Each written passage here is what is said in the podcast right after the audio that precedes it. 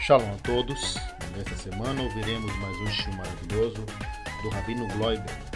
Se você tiver alguma dúvida, não deixe de nos contactar através do nosso site www.ongtorá.com. Você também pode nos seguir nas redes sociais ou pode se inscrever no nosso canal do YouTube, Rabino Gloiber Ong Torá. Ong Torá, levando Torá até você.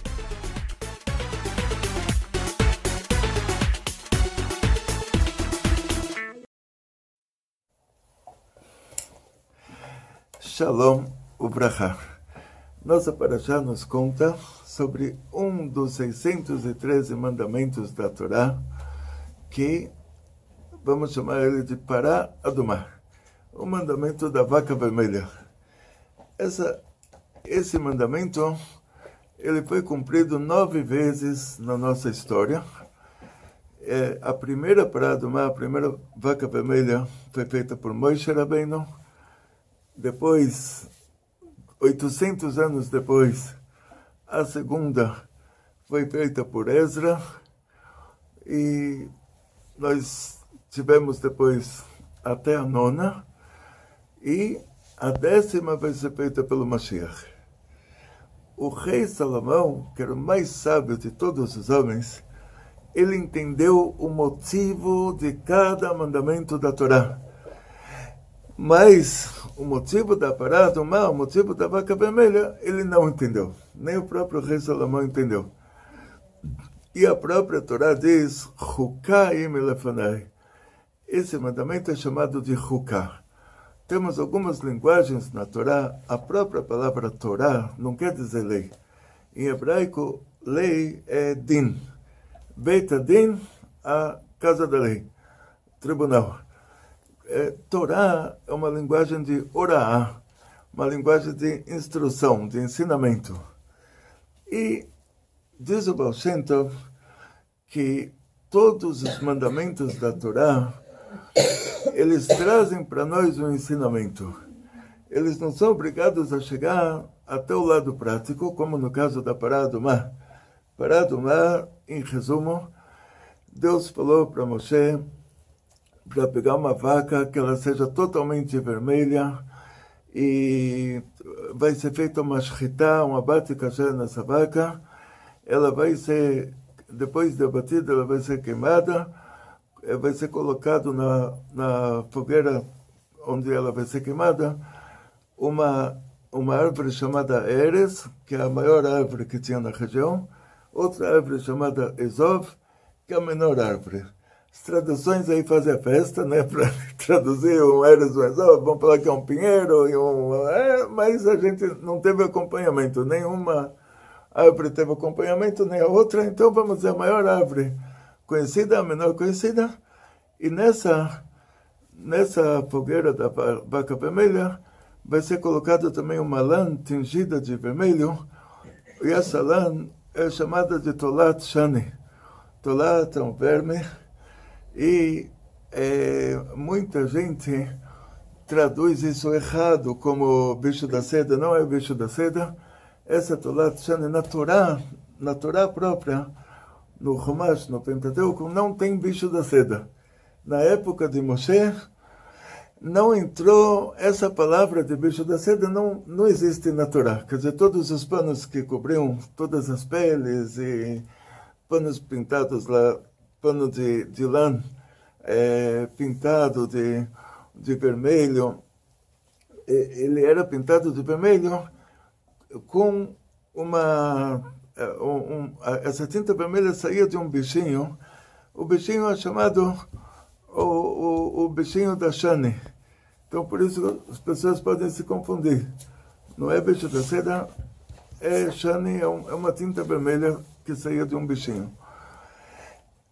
Só que o principal presente aqui é o, o ensinamento que essa paraxá vai nos trazer. Por quê?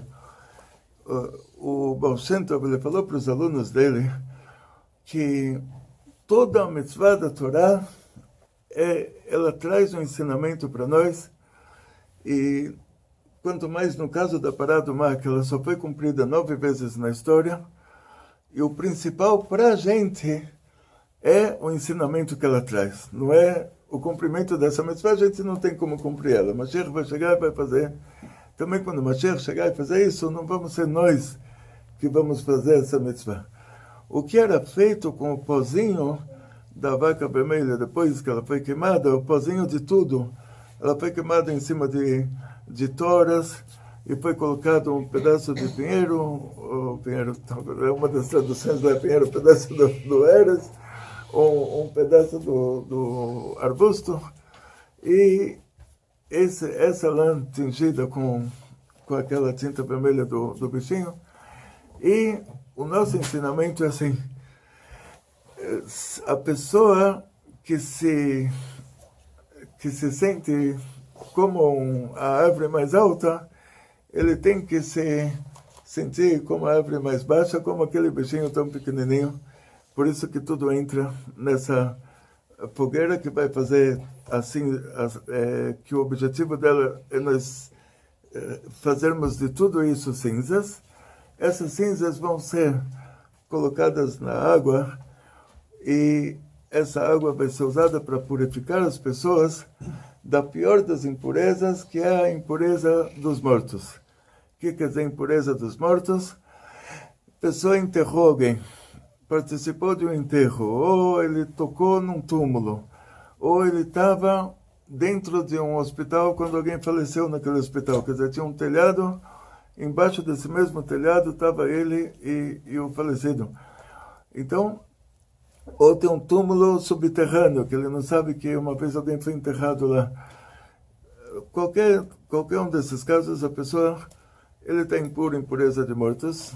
A gente não é obrigado a saber onde tem esse túmulo embaixo da terra, mas se a gente foi para o cemitério, tocou no túmulo, antes de entrar no Beit HaMikdash, na época do Beit HaMikdash, ou no futuro, quando vai ter o terceiro Beit HaMikdash, a gente tem que passar por esse processo de purificação dos mortos, vai ser jogado em cima da gente essa água com o pozinho da parada da vaca vermelha, no, duas vezes numa semana e a gente se purifica. Ou seja, a nossa participação nessa mitzvah, quando o Mashiach chegar, vai ser que nós vamos ser purificados dessa forma. Mas o próprio mandamento de fazer esse ritual, todo esse processo da vaca vermelha, a gente não vai ter uma participação. E não tivemos participação no passado, então, durante toda a nossa vida, a, a gente não tem oportunidade de, de cumprir esse mandamento. Então, diz o Baal o principal para nós, então, nesse caso, não vai ser cumprir o mandamento na prática, que isso não a, gente nem poderia. O principal é aprender o que esse mandamento ensina para gente. Diz o Baal Shem Tov que o mandamento da vaca vermelha está ensinando para gente o assunto do orgulho. A vaca vermelha representa o orgulho. No processo da vaca vermelha, todo mundo que participou desse processo dela, de queimar ela, de é, retirar o pó dela, o pó daquela fogueira, as cinzas daquela fogueira, todas essas pessoas se tornam impuras por terem participado desse ritual da vaca vermelha e o objetivo dessas cinzas é que isso vai purificar as pessoas. Então essa vaca vermelha ela tem duas características. Ela impurifica os puros e ela purifica os impuros. Hum. Aí o Bocenta ele traz a comparação da vaca vermelha com o orgulho. Ele diz assim: orgulho é de extrema, extrema importância quando a pessoa começa a fazer o trabalho divino. Para começar a fazer o trabalho divino, para começar a servir a Deus, você tem que ter um orgulho fora do comum. Você tem que fazer as coisas para começar, senão você não, não decola. Tem que fazer as coisas com segundas intenções, você tem que fazer tudo para se exibir, você tem que fazer para ganhar o paraíso, tem que ter um monte de interesses. Você tendo todos esses interesses, aí você vai se mexer para frente. Você vai falar, olha, realmente, eu vou, no caso das mulheres, vou andar de saia na rua, todo mundo vai achar que eu estou louca, num país como o Brasil, vou estar de saia nesse calor. Eu vou estar, no caso do homem, vou estar de kippah, vou andar no meio da rua, vão pensar que eu sou árabe muçulmano, e vão, vão ver a minha kippah, vão pensar que eu acabei de chegar do Irã. E eu tenho que ter orgulho, tenho que falar, ah, eu sou, é, quero me mostrar aqui, quero aparecer, quero mostrar que eu sou judeu, quero ganhar um paraíso, quer dizer, quero estar no lucro, quero ganhar de todos os lados, quero ganhar tem mulheres que pintam o cabelo de verde, eu não vou precisar pintar o cabelo de verde, eu já vou de equipar, todo mundo olha para mim sem eu pintar o cabelo de cor de rosa. Então, no começo, para decolar, pessoa é obrigado, diz o Bolshentov, a fazer tudo com segundas intenções. Fazer para aparecer, fazer por causa de recompensa espiritual, fazer para ganhar o paraíso. Depois que a pessoa decolou, depois que você sobe, aí você começa a, a, dar risada de si próprio. Na hora que você acostuma ir de equipar na rua, na hora que a mulher acostuma ir de peruca na rua, ela começa a dar risada de si própria. Ela fala, uau, eu estava fazendo isso para me exibir, e, e, ela já ela já vê que realmente é, é, tá muito é uma coisa muito mais importante do que isso e ela pensa, estava fazendo isso para receber o paraíso. Então imagina se a, as suas crianças se perdem no meio de uma selva. O avião caiu, Deus me livre, na selva amazônica. Família se perdeu. E os pais estão esperando em casa, as crianças estão perdidas. Então imagina esse pai, o desespero do pai, que a criança dele está perdida no meio da selva. E o, a alegria desse pai quando a criança aparece e aí ele fala, meu filhinho querido, quase que eu tive um infarto, estava te esperando, quase que eu morri de tanto medo aqui que você não chegasse. O filho fala, olha, eu quero um quarto com, com cama pintada de, de branco e lustre, isso, aquilo. Então isso é quando a gente faz o trabalho divino para receber um paraíso. Deus está lá no maior desespero que a gente está aqui nesse mundo mais baixo, fazendo esse trabalho divino para encontrar o caminho de volta para casa, e na hora que a gente já está na direção certa, onde está a nossa cabeça? Quer dizer, a criança conseguiu sair da selva amazônica, chega em casa, ele fala, só vim para cá porque eu sei que aqui tem o cobertor que eu quero, a cama que eu quero, do jeito que eu quero, então para isso, senão ficava lá na selva. Então, é, quando a gente faz o trabalho divino para receber um paraíso, a gente está se comportando assim, como se a gente não tivesse Deus. A gente está tá querendo o nosso próprio. Então é engraçado, quando a pessoa ele já ele já está fazendo o trabalho divino da maneira correta e, e ele cai na real que ele começou se exibindo, ele começou para chegar na sinagoga para todo mundo ver que ele está lá. Ele começou pensando num grande paraíso que ele vai receber. E depois ele cai na real, ele fala, uau, olha, o negócio é muito mais elevado do que eu pensei.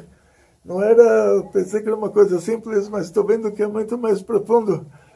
Aí ele já, já chega numa etapa que ele já faz o trabalho divino sem segundas intenções, sem pensar em, em receber alguma coisa por isso. Ele já faz isso da maneira que uma criança que sai da selva, que ele estava perdido na selva, ele se encontra com o pai, ele dá um abraço, um beijo ali, ele fala, opa, que alívio que eu consegui escapar daquele lugar. E nessa hora, essa criança fala, papai, eu só voltei para casa porque eu quero um brinquedo assim, outro brinquedo assim, outro brinquedo assim, eu sabia que você ia me comprar isso, senão ficava lá com os meus amigos índios lá no meio do mato. Então, nessa hora, se ele fala uma coisa dessas, ele estraga todo, todo o, a grandeza desse acontecimento, desse encontro. Então, o orgulho, ele purifica os impuros, quer dizer, por meio do orgulho, a gente decola, a gente começa a fazer o trabalho divino com muito sucesso. Depois que a gente já decolou, a gente já caiu na real que, que Deus é muito mais do que a gente pensou, aí nessa hora, se a gente tiver orgulho, a gente está caindo de novo. Então, o orgulho, ele, ele purifica os impuros e ele impurifica os puros. Na hora que a gente já está puro, e aí a gente mistura segundo as intenções ou, ou interesses, aí a gente cai de novo. Então, diz o Baal Shem Tov que cada etapa do trabalho divino, ela funciona dessa mesma maneira. A gente não tem como é, é, passar de uma etapa para outra, a gente não tem como subir de um nível para o outro é, sem algum interesse. Não tem como. Shem Tov falando isso, não sou eu falando isso. Eu podia, eu na minha ignorância, eu posso falar, ah, tem como. Mas se o Tov falou que não tem como, quer dizer que não tem como mesmo. Então, se eu quero subir de um nível para o outro, eu tenho que ter segundas intenções, tenho que ter interesses. E na hora que eu subir já para o nível superior, aí, aí esses interesses eles já me impurificam. Então, vamos dar um exemplo entre o Baal traz entre os próprios tzadikim. O próprio tzadik, ele tem um nível que ele é, é o nível mais alto que ele chegou, ele é um tzadik, pessoa de, de tzadik quer dizer alguém do nível mais elevado possível. É, diz o, o Balatana que a palavra tzadik, ela é usada, ela é emprestada para assuntos de, de prêmio, castigo, que aí eles traduzem como justo. Nesse caso, mas o, o verdadeiro nível do tzadik é, é uma pessoa extremamente elevada. Não é, não teria, não, não poderia ser traduzido como justo. Ele é muito acima disso. O justo é é, é, é o nome emprestado. Tipo, seria assim, é, é, seria por causa da raiz da palavra, mas mas quando a gente fala tzadik, a gente se refere a um nível muito mais elevado do que alguém que faz o que é certo. Então, esse tzadik, vamos imaginar assim, um grande rabino, que ele mora numa grande cidade e ele está lá estudando Torá o dia inteiro e as pessoas estão vindo para ele para fazer perguntas. E um dia ele resolve inverter esse assunto. Ele fala, no lugar disso, agora eu vou para as pessoas para ensinar elas a Torá. Eu vou agora para cidades do interior, eu vou procurar judeus que estão distantes do judaísmo, vou ensinar eles a Torá. Então, é um nível mais alto. E agora ele estava lá, estava na, na dele, e agora ele vai se esforçar mais. Então, até o tzadik, ele tem que ter algum interesse, nem que seja um interesse espiritual. Claro que o tzadik ele não vai ter um interesse financeiro ou um interesse de ganhar alguma coisa com isso, mas algum interesse ele vai ter que ter para mudar o status, para subir um status acima. E no caso dele, sendo que ele está num nível muito alto, para nós vai, vai, vai parecer que não tem interesse nenhum. É, mas para ele, o fato dele fazer, dele dar um passo à frente, fazer uma subir a um nível superior ao que ele estava, ele tem que ter algum interesse. Só que se a gente fosse saber o interesse, a gente para nós isso não seria. Contar para vocês uma história que me aconteceu. Eu era professor em Krat Gat, lá em Israel, professor de Heider, professor primário de escola judaica religiosa, de escola ortodoxa. E uma vez eu ensinei uma passagem da Torá para as crianças entenderem assim. Eu, eu ensinei de uma maneira muito simples. E lá tinha acontecido um milagre naquela passagem, mas eu ensinei para eles como se fosse uma coisa natural. Então me chamaram para a diretoria, tinha dois pais que eles eram rabinos na Yeshiva, essa é uma escola de uma Yeshiva, é, lá, lá em Israel, eu, eu abri o Heder, eu abri a escola para as crianças pequenas, dentro da Yeshiva de crianças maiores. E os dois pais lá estavam com o diretor, e qual era o problema? Os pais falaram para o diretor na minha frente, fui chamado para essa reunião por causa disso. Eles falaram: olha, o Rabbi ele, ele ensinou uma passagem da Torá que é um milagre explícito, ele ensinou isso como se fosse uma coisa natural. Pode ser que a gente vivia no meio dos milagres, assim a gente sentia que o milagre era uma coisa natural, mas, mas naquele caso as crianças não estavam pegando a, a, o tamanho do milagre, então eu ensinei para eles de uma maneira mais assim delicada e eles entenderam que era uma coisa natural. É, então, tipo assim, é, é, na, naquele caso era o, era o assunto de Moisés Rabbeinu, aquele caso que eu tinha ensinado, o assunto de Moisés Rabbeinu com a pedra, que ele falou com a pedra e, e não saiu água, ele bateu na pedra e, e saiu água, e saiu água para milhões de pessoas. Quer dizer, não tinha nada a ver com a batida. Isso dele bater na pedra não é que você bate numa pedra, vai sair de lá água para milhões de pessoas. Mas eles estavam com um pouquinho de dificuldade para entender, então falei, olha, ele bateu na pedra e aí saiu um rio enorme e eles entenderam que na hora que ele bateu na pedra, rachou a pedra e a água saiu de dentro da pedra. E os pais me chamaram e eu falei, na verdade, assim, não, não entrei na, não expliquei profundamente o assunto, eh, não, não tive nem tempo assim para explicar. Eu falei, falou com a pedra, não saiu água, bateu na pedra, saiu água, eles entenderam que era uma coisa natural. E nessa hora o diretor falou assim, é, olha, é, os pais alegaram, falaram que o, o Rebbe Shalom Bed Lubavitz, quando ele pegou para o filho dele, um professor, e o professor ensinou uma passagem da Torá, que aconteceu um milagre, ensinou isso de uma maneira natural, ele demitiu aquele professor. Aí o diretor nessa hora falou, é, se eu encontrasse aquele professor, eu ia colocar ele de diretor em cima de vocês, porque ele tinha feito uma, ele uma coisa ele explicou de uma maneira e vocês todo dia vocês não pronto. Então, então o que acontece aqui é a mesma coisa, quer dizer, a gente vê um tzadik como Moisés Rabbeinu, que Deus pede para ele falar com a pedra, ele bate na pedra. Então você fala, ah, Moisés Rabbeinu podia dar um passo à frente, né? podia estar um pouquinho mais... Eh, na, um, um pensamento desses já é, uma, já é um erro de avaliação. Por quê? Tem todo, todo um sistema em volta disso, tem todo, toda uma intenção divina, tem toda uma, uma estrutura espiritual em volta disso. Quer dizer, porque ele fez dessa maneira, porque na hora ele, ele não pensou. Mas, é, voltando para o assunto, o erro dele, para o povo de Israel, é, era. Não, não seria um erro. Quer dizer, Deus falou para ele pegar um cajado, ele falou com a pedra. Ele falou com a pedra, não deu certo. Deus tinha falado para ele pegar o cajado, então ele imaginou que ele tinha que bater com o cajado. Então, quer dizer, de vez em quando um tzadik ele está num nível, ele tem que subir num nível acima desse, acima do que ele está. Então a gente não vê aonde, a gente não vê por que o nível que ele estava antes é chamado de um nível mais baixo e, e, e, e esse nível que ele subiu acima, para nós seria uma coisa óbvia.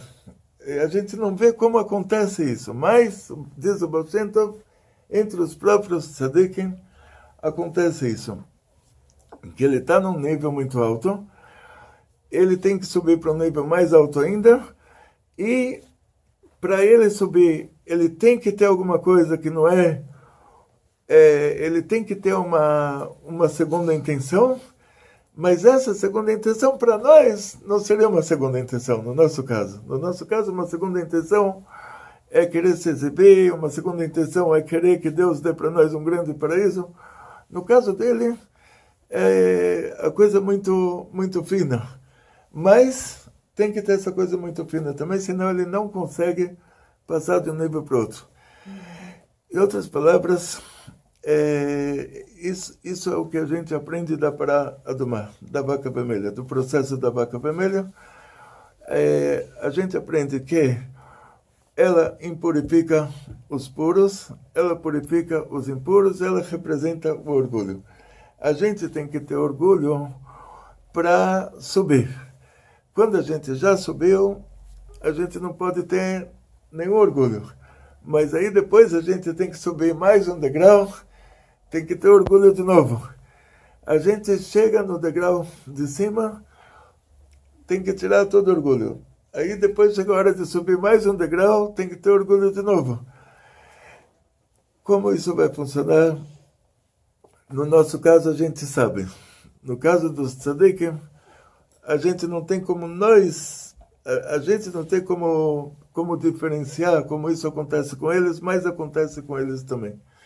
Acontece com todo mundo. A gente não tem como subir, ninguém, nem a pior das pessoas, nem a melhor das pessoas, tem como subir de um nível para o outro sem que é, ele, ele pegue uma.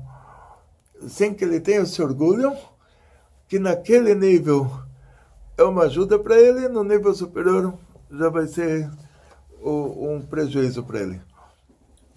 Por isso está escrito sobre a parada do mar, sobre a vaca vermelha,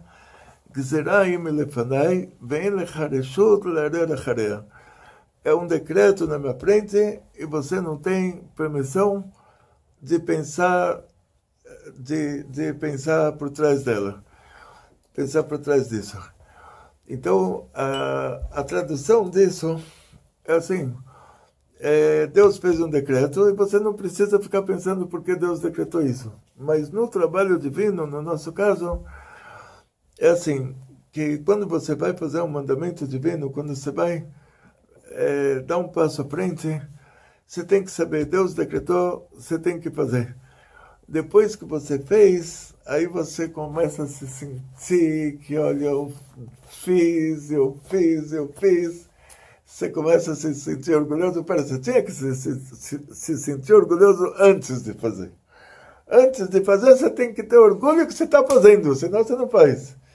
Depois que você fez, aí você não pode mais pensar atrás dela. Quer dizer, não pode pensar mais nisso. Você tem que imaginar que você ou seja, e dar agora o, o último exemplo aqui, só para terminar o assunto, é, quando a gente fala sobre orgulho de uma maneira geral, o, o orgulho ele, ele é mal visto pelo judaísmo, porque está é, tá escrito que Deus ele não pode se revelar no lugar que tem orgulho. Orgulho é idolatria as pessoas mais orgulhosas da história, que foi lá o Nabucodonosor, que ele se fez de Deus, o faraó se fez de Deus.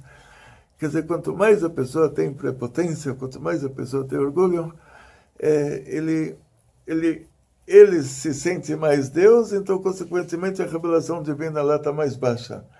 Quanto mais ele se sente maior, a revelação divina lá ao lado dele está menor. Então, o orgulho não é uma coisa boa, mas ele traz para a gente uma coisa boa.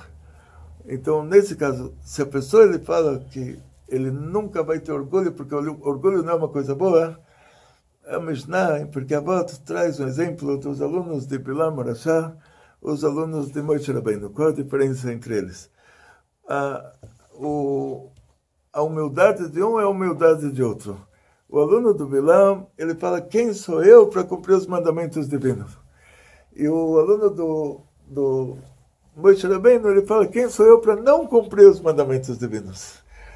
Então, a humildade aqui é o contrário. Quer dizer, quem sou eu para ter uma mezuzá em casa ou quem sou eu para não ter uma mezuzá em casa? Essa é a diferença de um extremo ao outro. Então, o, tanto na humildade, que existe essa humildade é, Anavapsulah, que se chama, quer dizer, humildade do mal. O cara fala, quem sou eu para estudar a Torá? Quem sou eu para ensinar a Torá? Quem sou eu para cumprir mitzvot? Dessa mesma maneira, tem orgulho bom, orgulho ruim. Quer dizer, a pessoa tem que tem que ter orgulho de ser judeu, tem que ser orgulho, tem que ter orgulho de estar estudando Torá, tem que ter orgulho de estar cumprindo mitzvot. Mas esse orgulho tem que ser antes. Esse orgulho vai trazer ele ao estudo da Torá, vai trazer ele ao cumprimento das mitzvot. Depois disso, se ele começa a se sentir, eu estou orgulhoso de ter estudado, eu estou orgulhoso de ter feito, aí ele já virou uma idolatriazinha. Aí esse orgulho já impurifica ele. De uma maneira geral, é isso que a gente aprende da parada do mar.